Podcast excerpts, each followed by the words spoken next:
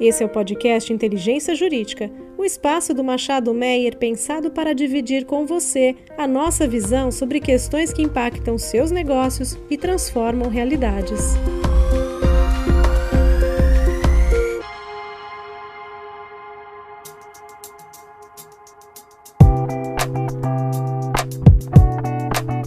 Olá a todas e a todos. Esse é mais uma edição do Boletim Tributário, podcast de inteligência jurídica do Machado Meia. Eu sou Diana Lobo e estou aqui com os meus sócios e colegas Camila Galvão e Fernando Colucci para comentar as principais notícias tributárias da quinzena. Olá a todos. Oi, Diana. Oi, Colucci. Olá, Diana. Olá, Camila. Prazer estar aqui com vocês. Então, seguindo o nosso roteiro tradicional aqui do nosso podcast, vamos começar falando sobre STF. Um julgamento bastante aguardado foi o julgamento da ADI 2446. É um julgamento iniciado já em junho de 2020 que tivemos movimentações recentes. Ele trata da declaração de inconstitucionalidade do parágrafo único do artigo 116 do CTN. Colute, o que tem de tão relevante nesse julgamento? Bom, essa ação direta de inconstitucionalidade ela tem uma importância muito grande para aquilo que a gente chama de planejamento tributário. Ela foi proposta pela CNC, pela Confederação Nacional do Comércio, buscando então a declaração de inconstitucionalidade do parágrafo único do artigo 116 do Código Tributário Nacional, que basicamente permite que o fisco desconsidere negócios jurídicos tidos como praticados com o objetivo de dissimular, de ocultar o fato gerador de um tributo. E a CNC alegava que esse dispositivo acabaria permitindo uma interpretação econômica dos atos jurídicos praticados, o que levaria a uma tributação com base em analogia e que isso não seria permitido no direito tributário por conta do princípio da legalidade. A maioria dos ministros acabou entendendo pela constitucionalidade desse parágrafo único do artigo 116 do CTN. Isso até poderia ser visto num primeiro momento como uma derrota dos contribuintes, mas tem uns, alguns elementos bem importantes nos votos da ministra Carmen Lúcia e do ministro Dias Toffoli que acabam reforçando muito do que os contribuintes já vêm alegando há muito tempo. Isso porque esses dois votos destacam que esse artigo não representa uma restrição ou um desincentivo para o planejamento tributário. Eles deixam bem claro que é absolutamente legítimo que as pessoas físicas ou jurídicas estruturem seus negócios de forma a pagar menos tributos. Ou seja, eles reconhecem que a busca pela redução na carga tributária é sim uma, uma motivação legítima. E aí, segundo eles, essa desconsideração do, do parágrafo único do artigo 116 do CTN só pode acontecer quando forem praticados atos com essa intenção de ocultar o fato gerador de um tributo, mas que sempre vai caber ao fisco demonstrar a ocorrência do fato gerador, justamente em respeito ao princípio da legalidade. Um outro ponto que é muito importante é a posição firme dos ministros sobre a necessidade de uma lei ordinária, estabelecendo quais seriam os procedimentos, quais seriam os limites que deveriam ser observados pelo fisco quando pretendesse desconsiderar negócios jurídicos para fins tributários. Isso é relevante porque embora o parágrafo único do artigo 116 do CTN seja muito claro ao exigir essa lei ordinária, fato é que no dia a dia a gente vê uma infinidade de autuações justamente desconsiderando negócios jurídicos qualificados aí pelo fisco como planejamento fiscal abusivo, mesmo na ausência dessa lei tributária tida como imprescindível pelo STF. Então isso acaba reforçando o argumento que os contribuintes trazem de que com a legislação que nós temos hoje, o fisco só pode negar efeitos para negócios jurídicos tidos como nulos pela legislação civil, então aqueles envolvendo fraude ou simulação. Ou seja, apesar de o STF ter julgado constitucional o parágrafo único do artigo 116 do CTN, esse julgamento acaba trazendo conceitos muito importantes para delimitar a forma de atuação do fisco em relação aos chamados planejamentos tributários. Dando continuidade sobre as decisões dos tribunais superiores, Vamos aqui falar um pouquinho sobre o julgamento do RE 1968755, um caso que foi julgado pela segunda turma do Superior Tribunal de Justiça sob a relatoria do ministro Mauro Campbell. A discussão é sobre a possibilidade de tributação para fins de imposto de renda e contribuição social sobre o lucro, da isenção na venda de produtos integrantes da cesta básica. Só que esse caso, ele trata dos conceitos, premissas gerais para a tributação dos incentivos fiscais de ICMS. Por isso eu vou chamar aqui a Camila para comentar um pouquinho a importância desse julgamento e todas as outras é, novidades que a gente tem quando analisa essa perspectiva de tributação dos incentivos fiscais de ICMS. É, Diana, sobre o tratamento dos incentivos de ICMS, das subvenções, houve duas novidades aí recentemente. É essa decisão do STJ e uma solução de consulta COSIT. Em relação ao STJ, bom, o STJ, nós sabemos que ele tem uma posição firmada pela corte, né, pela primeira sessão no RESP 1517492 do Paraná é uma posição aí já proferida em diversas ocasiões pelo tribunal, no sentido da impossibilidade da tributação dos créditos presumidos de ICMS por IRPJ e CSL, por ofensa ao Pacto Federativo. É, e essa decisão recente dessa semana, que inclusive teve o acórdão uh, disponibilizado hoje, foi uma decisão da segunda turma em que o STJ entendeu que o posicionamento favorável firmado pela sessão esse com base na ofensa ao Pacto Federativo, é aplicável apenas aos benefícios concedidos na forma de crédito presumido e não aos demais, como isenção e outras reduções do ICMS. No caso concreto, o contribuinte, era uma rede de supermercados, usufruía da isenção do ICMS sobre as saídas dos produtos integrantes da cesta básica. E o, o relator, o, o, ministro Mauro Campbell, entendeu que a posição da sessão, aquela voltada ao crédito presumido, não poderia ser aplicada na situação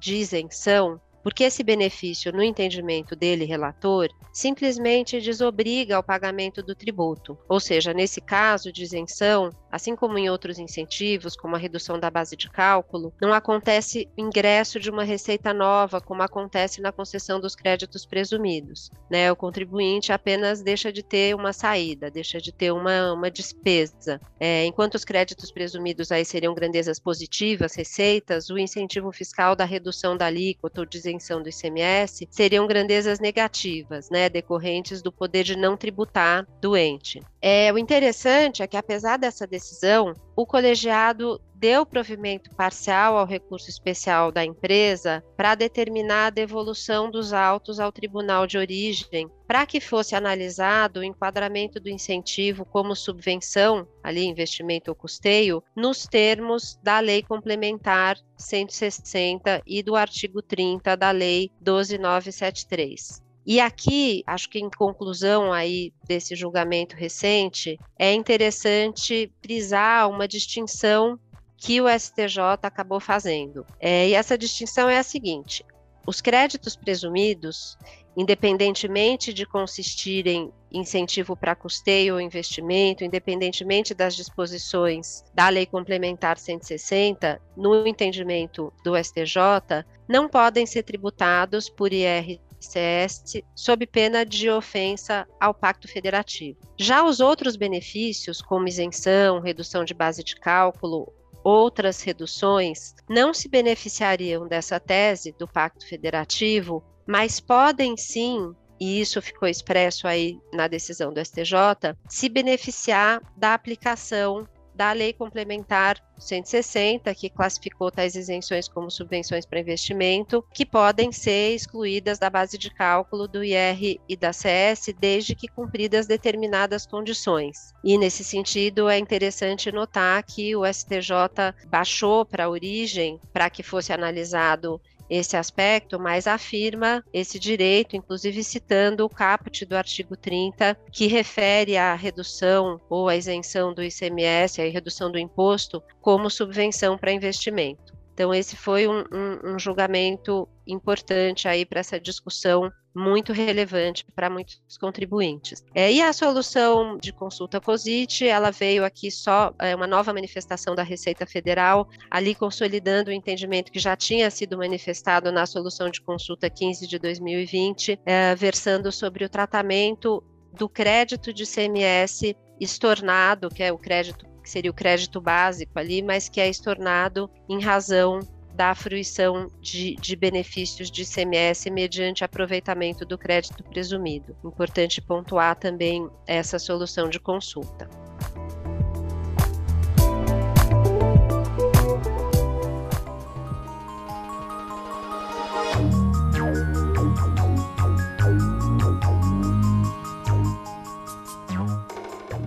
Passando aqui para os julgamentos no Conselho Administrativo de Recursos Fiscais. Essa semana foi movimentada com julgamentos importantes que foram proferidos pela primeira turma da Câmara Superior de Recursos Fiscais. E eu queria aqui chamar o Fernando Colucci para conversar um pouquinho sobre um julgamento muito relevante que marcou uma alteração positiva na jurisprudência do órgão. Bom, a gente teve esse caso julgado agora no dia 5 de abril, precedente muito importante para estruturas envolvendo fundos de investimento imobiliários. Em linhas bem gerais, o caso envolvia um fundo de investimento imobiliário cujas cotas eram 100% detidas por uma pessoa física. Esse fundo de investimento tinha um grande número de imóveis que eram alugados para uma empresa do setor de varejo. Essa empresa, por sua vez, era controlada por aquela mesma pessoa física que detinha a totalidade das cotas do fundo de investimento. O fisco lavrou pelo menos quatro autos de infração questionando essa estrutura, entendendo que ela se enquadraria nas restrições trazidas pelo artigo 2 da Lei 9779 de 99.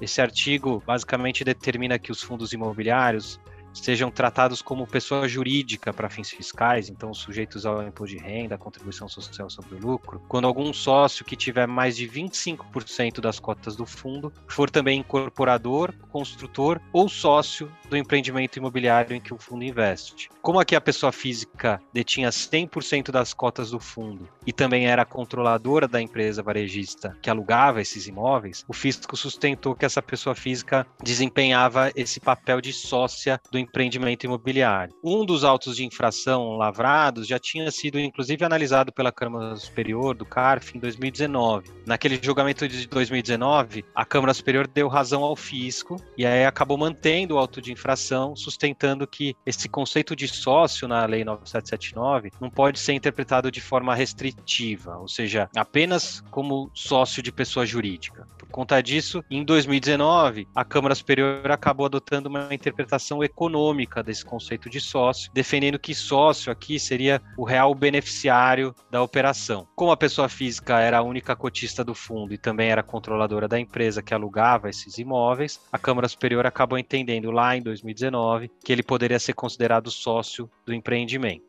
A grande novidade é que esse entendimento foi alterado agora no último dia 5 de abril, e aí, por maioria de votos, a Câmara Superior entendeu que a pessoa física não era sócia do empreendimento imobiliário. Para eles, nessa nova composição, o empreendimento imobiliário que eram, enfim, os imóveis alugados para a empresa varejista, só tinha um único sócio, um único beneficiário, que era o próprio fundo imobiliário. O fato de a pessoa física ser controladora da empresa que aluga os imóveis não o tornaria sócio do empreendimento imobiliário ali conforme exigido pelo artigo 2 da 9779. Três conselheiros do fisco acabaram adotando aquele mesmo entendimento de 2019, deram razão ao fisco, mas todos os conselheiros dos contribuintes e mais um conselheiro do fisco acabaram dando razão para o contribuinte contribuinte e determinaram o cancelamento da autuação. E aí um ponto interessante é que a decisão, então, foi favorável, por, não foi por conta do, da extinção do voto de qualidade, assim por maioria de votos. Então, um conselheiro do fisco entendendo que a acusação fiscal era improcedente. É muito importante esse, esse julgado para discussões aí envolvendo fundos de investimento imobiliário. É importante a gente fazer uma ressalva, é importante comentar que alguns conselheiros disseram que eles estavam adotando aquele entendimento simplesmente a partir da interpretação do artigo 2 da 9779, mas fazendo uma ressalva de que se a acusação fiscal tivesse envolvido existência de um planejamento fiscal abusivo, eles eventualmente poderiam adotar outro entendimento. Mas, seja como for, como eu disse, é sim um importante precedente sobre a interpretação dessa regra que acaba gerando tanta discussão, tanta controvérsia nas estruturas envolvendo fundos de investimento imobiliário. Ainda tratando sobre o CAF, a gente vai comentar aqui um julgamento que não foi uma reversão de posicionamento positiva, mas sim uma reversão de posicionamento negativa da primeira turma da Câmara Superior de Recursos Fiscais. Acho que em outras edições desse podcast nós noticiamos que o contribuinte vinha aí obtendo êxito nas discussões com relação à aplicação cumulada de multa isolada de 50% e multa de ofício 75% nas autuações de suposto recolhimento a menor de imposto de renda e contribuição social. É uma matéria recorrente, que já histórica no Conselho Administrativo de Recursos Fiscais. E é uma matéria que ela é abrangente né, porque todos os contribuintes que estão sujeitos à tributação é, na sistemática do lucro real, eles terminam sendo afetados pelas disposições, decisões proferidas pelo órgão sobre essa matéria. É, até fevereiro desse ano de 2022, o posicionamento da primeira turma da Câmara Superior de Recursos Fiscais era favorável, entendendo que mesmo com as alterações do artigo 44 da Lei 9430 promovidas pela Lei 11488 de 2007, que são alterações relacionadas à base de cálculo das multas aplicadas, mesmo nesse cenário, seria impossível a manutenção de multa acumulada. É, em termos bem gerais, perspectiva positiva nesse fundamento é, favorável ao contribuinte era que não poderia sobreviver é, nas, no ordenamento jurídico uma aplicação de penalidade dupla pelo mesmo fato, ou mesmo que, por se tratar o recolhimento, o não recolhimento da estimativa, né, de uma situação intermediária ao não recolhimento do imposto de renda na apuração anual, não poderia ser penalizado duplamente. Uma multa sobreviveria em detrimento da outra pela aplicação do princípio de direito penal da consunção. É, esse posicionamento, então, ele passou a ser, foi revertido com essa decisão agora dessa segunda semana de abril, sendo que a turma, a primeira na composição atual do colegiado, que teve uma alteração relevante na composição formada pelos contribuintes, passou a entender por maioria que não existia óbice para cobrança acumulada da multa isolada de 50% com a multa de 75% nos casos de recolhimento a menor do imposto de renda e da contribuição social. Esse é um cenário, é uma situação em que ele retrata o cenário de insegurança jurídica que vive o contribuinte hoje com as decisões do órgão, e mas é, parece que a primeira turma se alinhou ao posicionamento da terceira turma da Câmara Superior de Recursos Fiscais, que também vem analisando essas mesmas questões. Tradicionalmente, a terceira turma da Câmara Superior de Recursos Fiscais ela não teria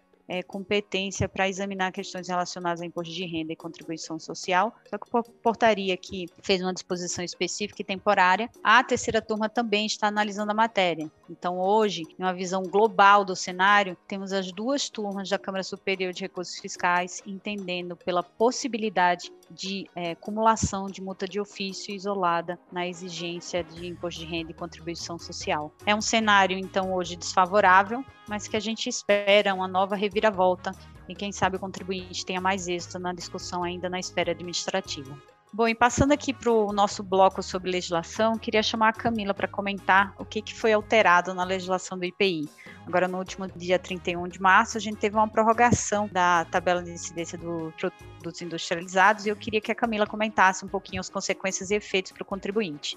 Isso, Diana. Só para dar um pouco de contexto, né? O que, que é, é, o histórico dessa alteração? A gente teve no ano passado duas publicações de normas relevantes, né? A resolução uh, GSEX 272 de 19 de novembro, que alterou a nomenclatura comum do Mercosul, a NCM e a TEC, para adaptação às modificações do sistema harmonizado. Em seguida, houve aí a publicação de um decreto necessário, né, para adaptar a TIP a essas alterações ocorridas na NCM. Ambas essas alterações estavam programadas para ter vigência e produção de efeitos a partir de 1 de abril de 22. Acontece que aí o que, que, o que, que ocorreu? Né? Esse ano, em 25 de fevereiro, foi publicado o decreto 10979, reduzindo em 25% as alíquotas de IPI de grande parte dos produtos industrializados. E, e esse decreto ele fez referência à TIP que estava em vigor quando da sua publicação, né, a TIP antiga, ao decreto que instituía a TIP antiga. Pois bem, houve essa publicação, estava prevista aí a entrada em vigor da nova TIP e houve aí diversas discussões. O governo federal, inclusive, chegou a ser noticiado aí que ele publicaria um novo decreto instituindo essas reduções deixando claro que essas reduções valeriam também para a TIP nova, que entraria em vigor em 1 de abril. Acontece que chegou aí 31 de março não foi publicado esse novo decreto esclarecendo sobre a permanência das reduções, então o que foi feito? O governo publicou um novo decreto, o decreto 11021, esse que foi publicado em 31 de março de 22, adiando a entrada em vigor da nova TIP por um mês, né, adiando essa entrada em vigor para 1 de maio de 22, para que continuassem a ser aplicadas as reduções. E isso causou aí uma incompatibilidade entre a, a TIP e a NCM, o que fez necessária a edição de uma outra norma, que foi o ato, declaro, o ato declaratório executivo 2 de 1 de abril de 22, para adequar a TIP aprovada pelo decreto antigo, né, que é a TIP de 2016, às alterações ocorridas na nomenclatura comum do Mercosul por conta dessa prorrogação da TIP que aconteceu em 31 de março. Isso no fim causou aí alguns percalços operacionais, porque muitas empresas e, e os próprios estados em algumas situações já tinham adequado os seus sistemas, né, para se prevenir para essas alterações. Uh, enfim, foi feito tudo da forma eventualmente não mais simples que poderia ser feita, mas se garantiu a aplicação das reduções por mais esse período. E para terminar o nosso podcast com a notícia boa para os ouvintes aqui que eventualmente tenham débitos no estado de Pernambuco, débitos de ICMS, é, foi publicada no Diário Oficial do Estado de Pernambuco, em 31 de março, a Lei Complementar 477, que trouxe, instituiu o Programa Especial de Recuperação de Créditos Tributários referentes ao ICMS. Então, esse programa ele visa é, facilitar o pagamento de débitos é, com fatos geradores ocorridos até 31 de dezembro de 2021 e oferece a possibilidade de pagamento até com 80% de desconto em juros e multa é, para os pagamentos à vista.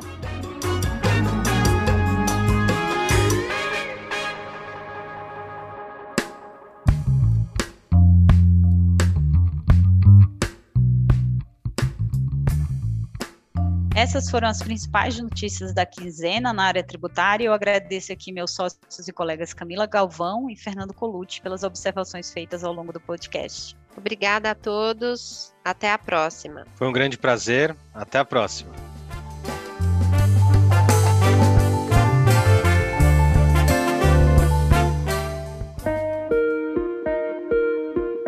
Você ouviu o podcast Inteligência Jurídica o espaço de encontro para dividirmos com você a nossa visão sobre as questões que impactam os seus negócios.